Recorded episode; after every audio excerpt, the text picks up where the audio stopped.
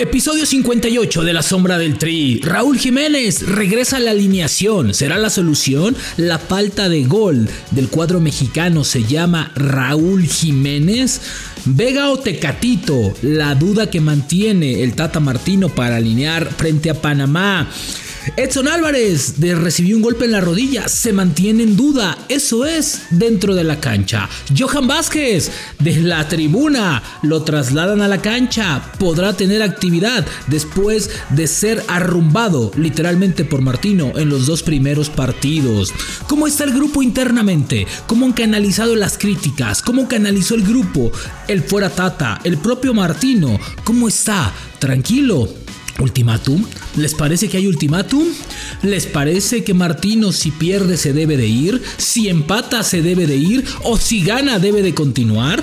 Esto y más, los directivos, cómo toman la presión. Ya hay presión por parte de los dueños. Te lo contamos todo, todo lo de la selección mexicana, aquí en La Sombra del Tri, episodio 58.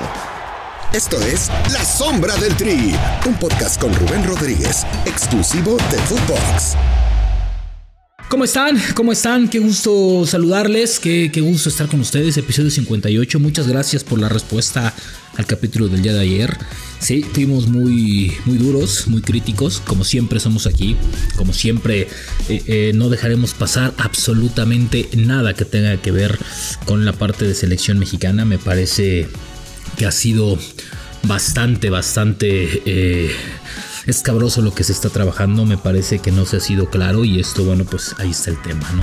Pero bueno, vámonos por partes. El día de ayer fue un día largo para la selección mexicana, sin embargo pudimos saber que con calma, ¿eh? tranquilos, sin aspavientos, entrenando bien, esperando encontrar soluciones, respuestas al mal momento, al mal trago, al mal funcionamiento ellos entienden que no hay margen de error, que ya no hay margen de error, que el empate es un mal resultado, que no perder es pésimo y evidentemente catapultaría la toma de decisiones. ¿no? Entonces hoy Martino cuelga de los resultados.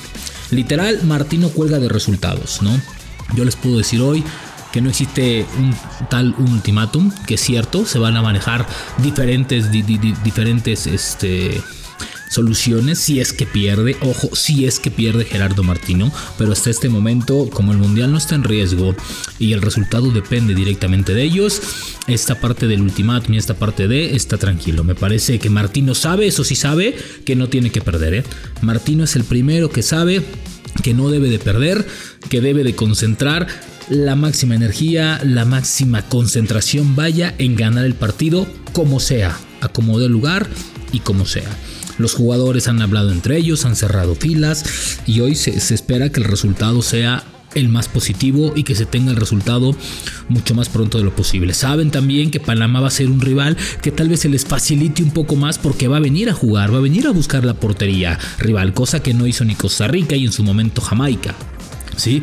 Eso le puede dar o le puede facilitar las cosas a la selección mexicana siempre y cuando tenga dinámica. Entonces, me parece que México buscará un cuadro con mayor dinámica, un cuadro con mucha más eh, eh, eh, prolongación hacia el frente, es decir, que genere mucho más opciones de gol y por eso creo que habrá cambios importantes en la alineación del cuadro mexicano. Ahora, si Martino no entendió los mensajes, si el propio equipo no entendió que este cuadro necesita modificaciones. Entonces estamos todos locos y de nada sirve empatar o perder o ganar si realmente van a hacer lo que quiere. Tiene 30 opciones en el banco, bueno, 27, 26 quitando a los, a los cuatro arqueros como para elegir. Yo creo que es momento de darle un poquito de reposo, de evitar que Héctor Herrera pise la cancha y de tal vez buscar otra opción ahí. Creo que opciones hay muchísimas, esperando también que Edson Álvarez se pueda recuperar, que yo insisto, ante la dinámica de un equipo como Panamá, creo que y la fuerza de su medio campo,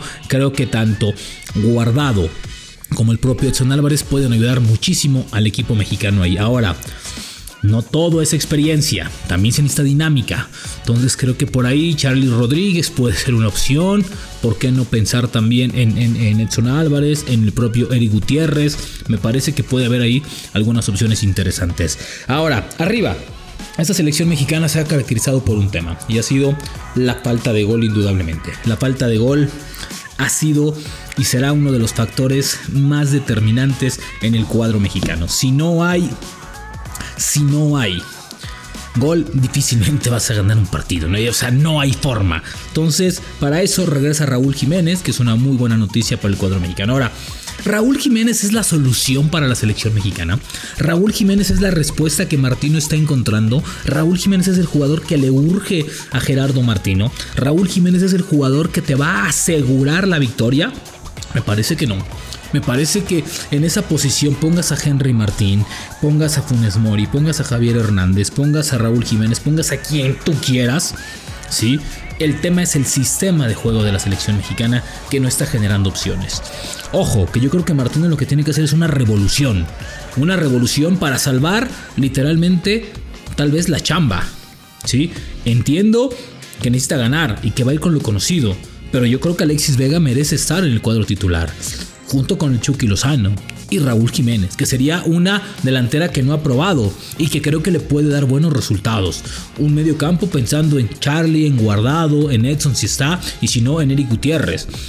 Johan Vázquez estará de regreso. Arteaga, ¿por qué no pensar que puede jugar desde el inicio? En fin, tiene variantes. El mismo Alvarado, ¿no? Que juega en el, en el Galaxy como una opción importante. Me parece, perdón, Álvarez, me parece que, que en este momento tiene soluciones. El tema es que las ocupe, que las utilice Martino.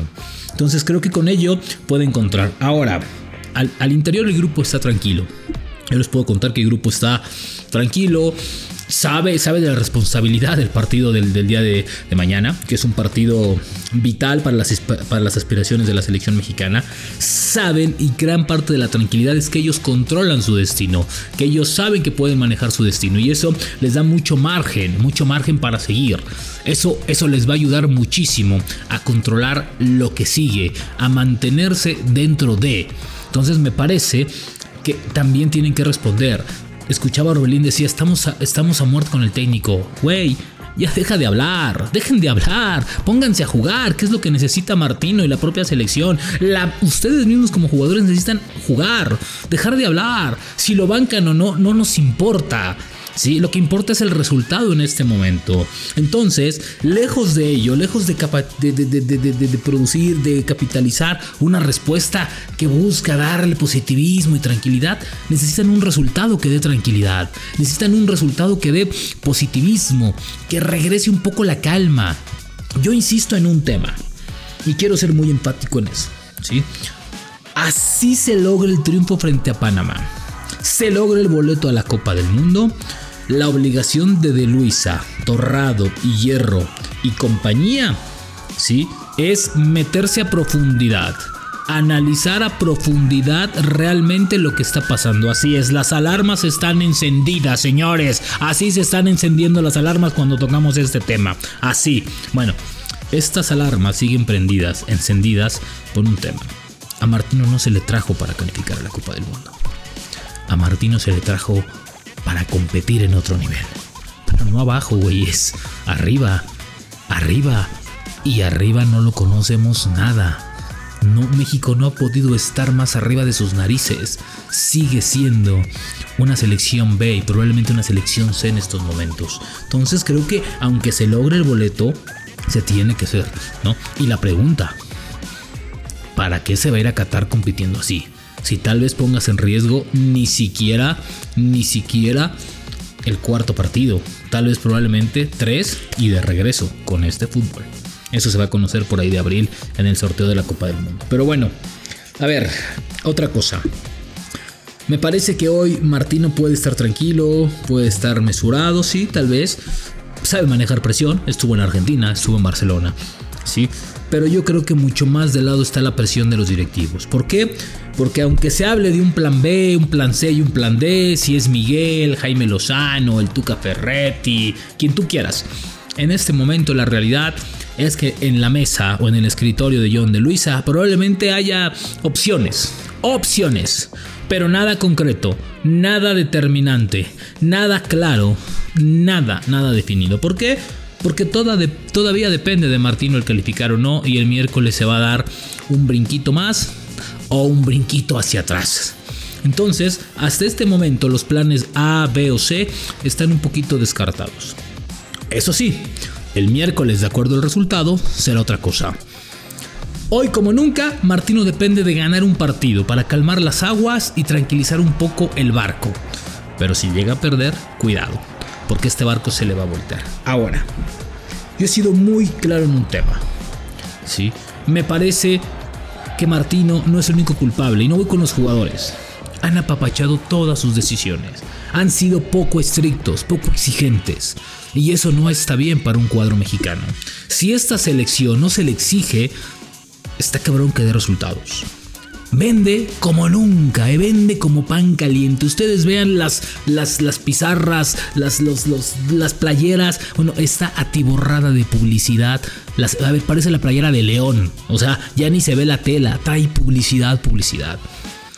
Pero si no les das resultados a los que están apostando por ti, difícilmente van a apostar de nueva cuenta. Entonces, la exigencia ha sido muy poca. Muy poca. Martino no conoce el fútbol mexicano, eso es evidente. No conoce el entorno, no conoce, bueno, les aseguro que no conoce ni los planteles. Bueno, es momento de que John, compañía, Torrado, Hierro, el departamento de inteligencia, no sé cómo diablos le llaman, ¿sí? Haga algo, reaccionen y se metan de lleno en la exigencia a Gerardo Martino.